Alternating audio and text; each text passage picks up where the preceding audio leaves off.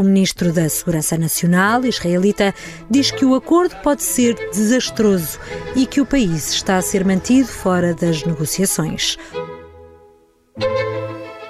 Viva! Está com o Expresso da Manhã. Eu sou o Paulo Baldaia.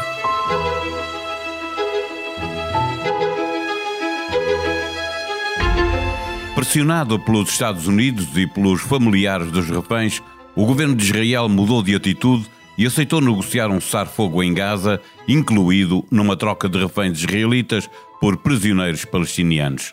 Mas para ultrapassar as divisões no seu próprio executivo, respondendo às preocupações dos seus parceiros de extrema-direita, Netanyahu afirmou que Israel está em guerra e vai continuar a guerra até atingir os objetivos. O objetivo de acabar com o Hamas pode ser traduzido por derrotar o Hamas, mas libertar todos os reféns pode ficar mais difícil depois de um acordo em que são libertadas as mulheres e as crianças, porque para ambas as partes diminuem os incentivos para voltar a negociar. Todos por todos é uma ideia que perdeu validade. O correspondente da SIC em Israel está em Roma com familiares de reféns israelitas. O Papa também vai receber familiares de palestinianos de Gaza. Neste episódio, conversamos com o Henrique Zimmermann. O Expresso da Manhã tem o patrocínio do BPI, eleito o melhor private banking em Portugal em 2023 pelas revistas PWM e The Banker nos Global Private Banking Awards. Este prémio é da exclusiva responsabilidade das entidades que o atribuíram. Banco BPI SA registado junto do Banco de Portugal sob o número 10. Viva Henrique Zimmermann, gravamos esta conversa contigo fora de Israel, em Roma, a acompanhar um grupo de familiares de reféns israelitas eh, eh, que se encontram com o Papa Francisco. O líder dos católicos também se vai encontrar com familiares de palestinianos que estão em Gaza. Eh, feliz coincidência que estes encontros aconteçam no momento em que o governo de Israel negocia com a Hamas a libertação de reféns e de palestinianos presos em Israel? É verdade, é verdade, realmente eh, dá a impressão de que isto é uma coisa divina, eh, esta coincidência. Eh, não esperávamos uma coisa assim, as negociações já estão a durar eh, bastantes dias, mas parece que tudo vai acontecer ao mesmo tempo. O encontro do Papa com a delegação das famílias dos reféns israelitas e também das famílias eh, de palestinianos de Gaza, ao mesmo tempo eh, que eh, se vai produzir o acordo para a libertação de reféns israelitas a troco de presos palestinianos das prisões israelitas. Olhando para o que está em causa nesta negociação, é sobretudo a troca de mulheres e crianças, a troca admitida no início deste conflito, todos por todos, é um tema que deixou de ter possibilidade de ser colocado em cima da mesa de negociações? Eu temo, eh, e não é que eu tenha uma informação oficial disso, mas eu temo que o todos por todos é menos relevante neste momento, porque a minha impressão é que há muitos reféns que já são cadáveres em Gaza. Eh, dá-me a impressão que o número de pessoas que foram assassinadas nas últimas semanas é superior ao que pensávamos. Eh, e, e, portanto, eh, vai ser complicado chegar neste momento a uma operação como se pensava que se podia fazer. De facto, em Israel ouviam-se vozes nas últimas semanas e ainda se ouvem, eh, importantes, destacadas. Há quase um consenso que estariam dispostos a libertar 6 mil presos, ou seja, a totalidade praticamente dos presos das prisões israelitas, de, do Hamas, da Jihad Islâmica, a troco dos 240, que neste momento são 235, 236 oficialmente reféns israelitas de Gaza. Mas parece que isso, o meu, a minha impressão é que já neste momento é irrelevante. Ainda assim, esta aparente mudança de atitude do, do, governo de Netanyahu, admitindo uma trégua na solução militar, resulta da, da, da pressão que tem estado sempre presente dos familiares dos reféns? Bom, eu acho que resulta em primeiro lugar de, da pressão da opinião pública israelita, ainda antes das famílias dos reféns. Em Israel é preciso entender que, que há um autêntico, diria que é, é a prioridade número um para tudo, para a opinião pública israelita. Talvez haja políticos israelitas que pensem de uma forma diferente, que pensem que o mais importante é, é, é vencer o Hamas mas e, e, e, destruir a sua infraestrutura militar. É, no governo, desculpa interromper-te, no governo israelita há divisões, não é? A extrema-direita eh, já veio dizer que não está, uh, que acha um erro fazer este acordo mas pensa que há uma extrema-direita que não está representada no gabinete da guerra eh, e que tem um papel bastante reduzido, muito mais do que se pensa no exterior, dentro do próprio governo.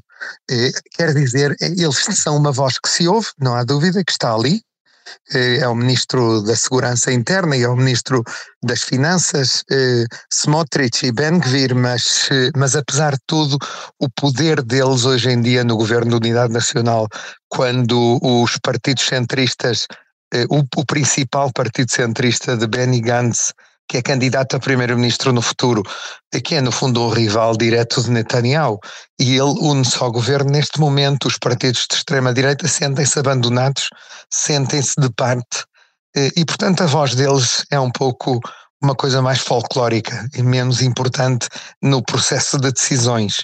O que não há dúvida é que para os israelitas o tema dos reféns é o tema mais importante. Os israelitas sentem um, uma espécie de compromisso em relação eh, aos reféns e a tentar fazer tudo por tudo para devolvê-los a casa. É, é quase, eu diria, uma obsessão que se vê, que se nota nas ruas israelitas. Nessa linha, um colunista do AR, se espero estar a dizer bem o nome do jornal, eh, considera e escreveu que o governo está finalmente a perceber que, tendo falhado na segurança a 7 de outubro, tem pelo menos a obrigação de tentar eh, tudo fazer para trazer de volta eh, pelo menos as mulheres e as crianças.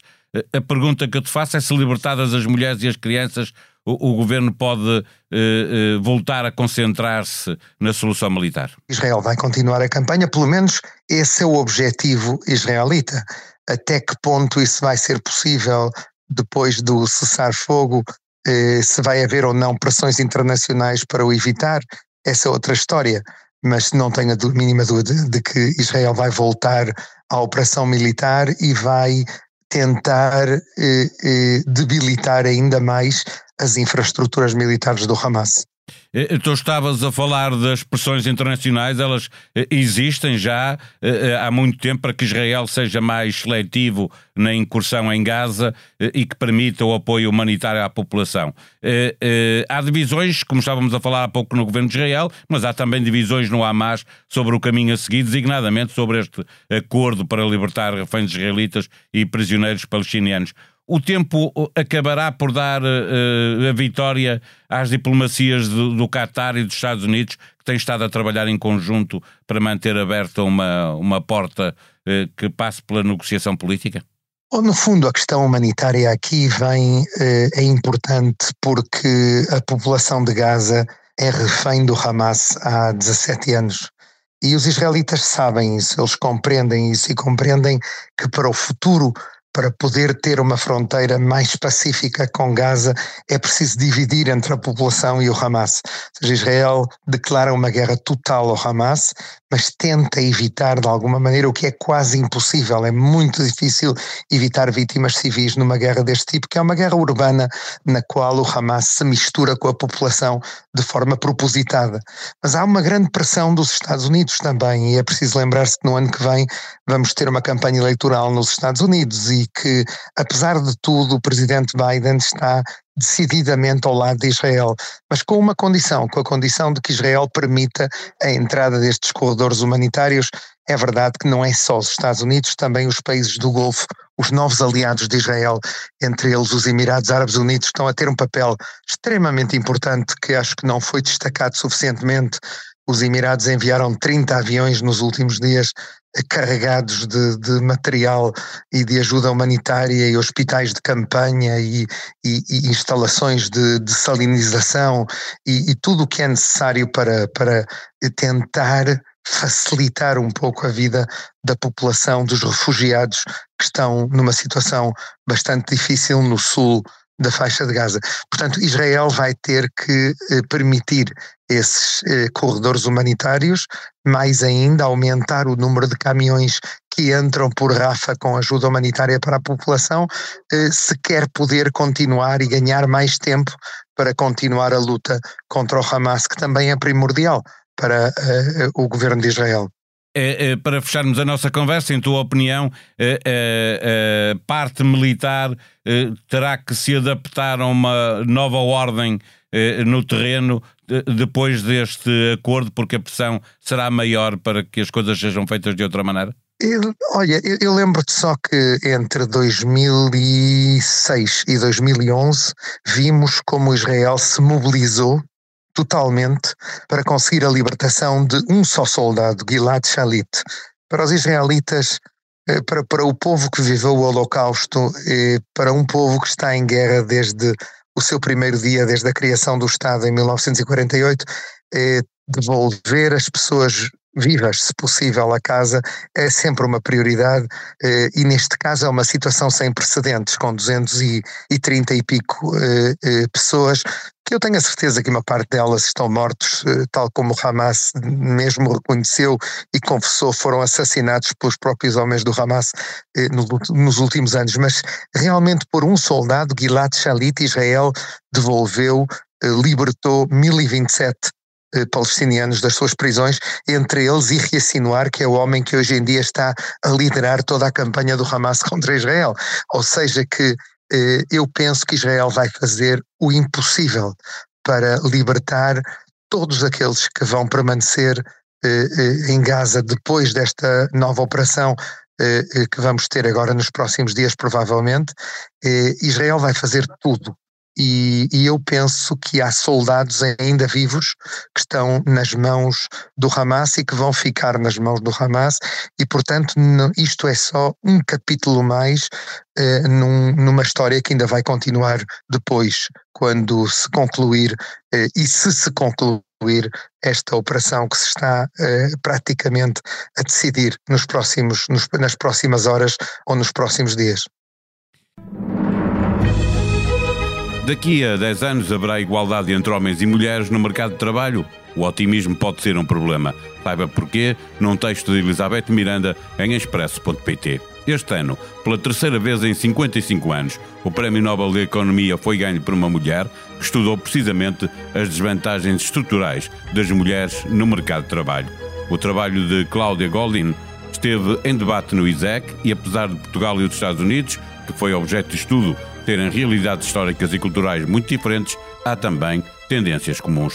Da noite de terça-feira, vem a entrevista exclusiva à SIC do presidente do Futebol Clube Porto, que classificou os incidentes da Assembleia Geral como um momento muito desagradável. Sobre os prejuízos financeiros, diz que outros venderam jogadores, ganharam dinheiro, mas têm zero pontos nas Champions. Para concluir, que os sócios vão ao museu para ver as taças, não para ver os capitais baixarem. Este episódio teve sonoplastia de João Luís Amorim. Nós vamos voltar amanhã. Até lá, tenham um bom dia.